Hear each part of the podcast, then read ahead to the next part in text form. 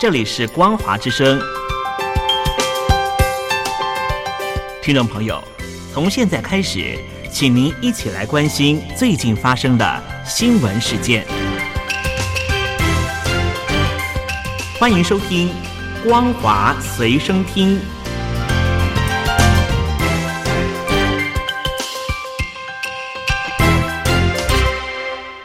众朋友您好，欢迎收听《光华随身听》，我是王安琪。今天是七月十四号，星期三，马上带您关心重点国际新闻。美国前国务卿蓬佩奥日前撰文表示，中共上个星期利用举国之力庆祝成立一百周年，在天安门广场举行精心策划的游行。中共总书记习近平发表的主旨演讲中列举了中共统治下的成就。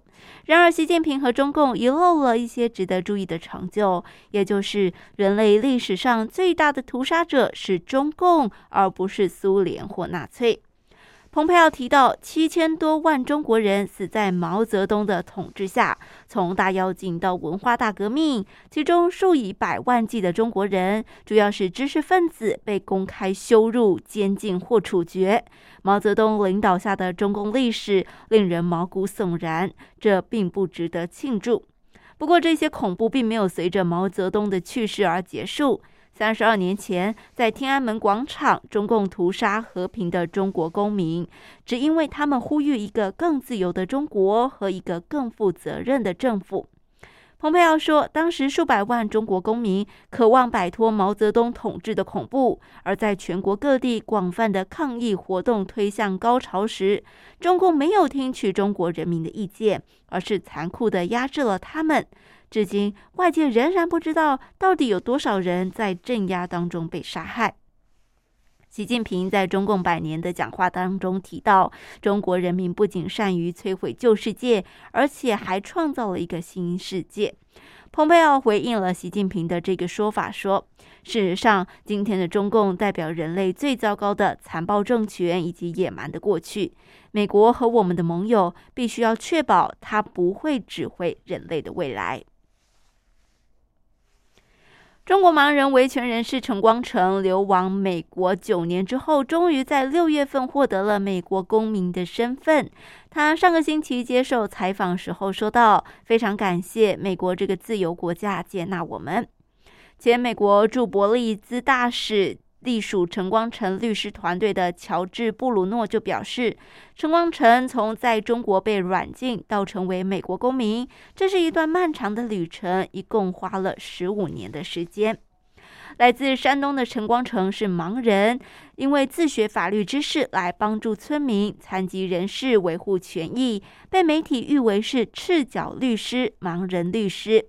他曾经因为披露山东临沂政府在计划生育工作上存在野蛮行为，而遭到中共判刑四年，并且遭到软禁。二零一二年四月，陈光诚与家人逃到了北京的美国驻华大使馆。几周后，他与家人离开中国，抵达美国。这个事件也曾经一度引起美中两国之间的外交风波。四十九岁的陈光诚是美国天主教大学的访问学者。他表示，希望美国将与中国人民站在一起对抗中共。他说，中国的人权状况越来越差，随着中国人民在网上获得更多的信息，权力意识越来越高，对权力的需求越来越多，共产党也越来越担心失去中共的控制权和权力，这导致他们会使用越来越多的武力来压制人民，保护对权力的控制。所以，希望美国政府能够考量到这一点，来协助中国民众。接下来要带您关心，昨天也就是七月十三号，日本内阁会议通过了二零二一版防卫白皮书，谈到中共单方面的改变国际秩序，在周边地区武力扩张，以及美中关系越发趋于对抗，还首次指出稳定台湾局势对日本安全和国际稳定十分重要。在美国政府方面，防卫白皮书写道：拜登政府在延续前特朗普政府注重以对中国的强硬立场为基础的相关举措方针，另一方面也提出了以国际合作为基础的外交政策方向。拜登政府强调，利用新兴技术以及应对新兴技术带来的风险，强化网络空间能力等技术对国防政策的重要性。此外，也表明在与中国，也就是中共的战略竞争方面，美国将技术竞争作为一项核心的课题。而日本政府也十分关注美中关系和台湾局势。白皮书强调，美中之间在台湾问题上的对立可能会越来越明显，因此稳定台湾局势对于日本安全的保障，还有国际社会的稳定非常重要。日本有必要以高度紧张感对这起状况密切的关注。防卫白皮书写道：近年来，美中两国在政治、经济、军事领域的竞争越来越明显，两国采取了相互牵制的态势。特别是技术领域的竞争，未来存在进一步加剧的可能。而随着中国军事力量的迅速强化，美中军事力量平衡的变化，可能会给印太地区的和平与稳定带来影响。因此，有必要进一步关注美中两国在南海及台湾等地区的军事动向。白皮书也提到，中共频频扰台以及美军力挺台湾的态度。白皮书写道：“中共通过以军机进入台湾西南空域等方式，进一步加强它在台湾周边的军事活动。而另一方面，美国通过美军舰艇穿越台湾海峡及对台军售等方式，也从军事方面明确表示支持台湾的立场。”白皮书最后总结，因为中共军事动向等受到国防政策还有军事事务不透明性的影响，是日本所在地区还有国际社会安全保障的一大担忧。所以，对于日本安全保障以及国际社会的稳定而言，台湾局势的稳定相当重要。为此，日本将会进一步保持警惕，密切关注台湾局势。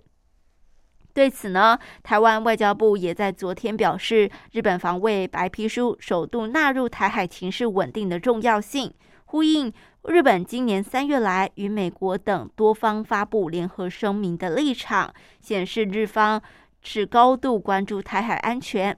那么，台湾方面也将持续的与日本还有理念相近的国家合作，以维护区域的和平稳定。好的，各位亲爱的听众朋友，以上就是今天为大家所整理的《光华随身听》的新闻。感谢您的收听，我是王琦，我们下次再会。哎，你在写什么啊？我难得看你这么认真呢。哎呦，你先不要吵我啦，我要参加征文活动了，刚刚好不容易有灵感了，要赶快把它写下来。征文活动？什么样的征文活动啊？嗯，你不知道吗？就是王琦的节目，除了音乐之外。正在举办的听友征文活动，越听越有感。哦，这个我知道，我知道。但是说真的，我对音乐真的一窍不通哎，可能没办法写出什么所以然来。哦，拜托，又不是只有音乐可以写。你没有仔细听王琦的节目吗？既然是除了音乐之外，就表示还有很多内容啊。你可以写美中台的国际情势观察、两岸关系等等，这些都是节目中有提到的哦。是哦，原来这些也都可以写哦。那我还蛮多想法的。嗯，那你打算要写什么了？我啊，我是选跟音乐有关的啦。我很认同王琦所说的，政治就是生活，生活就是音乐。而且台湾有好多地下乐团，他们自己创作的音乐都让人听得非常有感哦。所以如果你对这一类的主题有想法的话，也可以投稿这个内容啊。哦，听起来很不错呢。我现在有很多灵感了，那不吵你，我也要赶快去动笔，拜喽。哎，那你知道怎么投稿吗？这还要你教吗？纸本邮件寄到北门邮政一七零零号信箱，北门邮政一七零零号信箱，或是电子邮件寄到 lily 三二九 at ms 四五点 highnet 点 net，l i l i 三二九 at ms 四五点 h i n e t 点 n e t 就可以啦。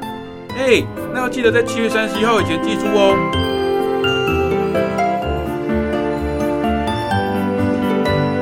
越听越有感，听友征文活动即日起到七月三十一号截止，欢迎听众朋友们踊跃来信参与哦。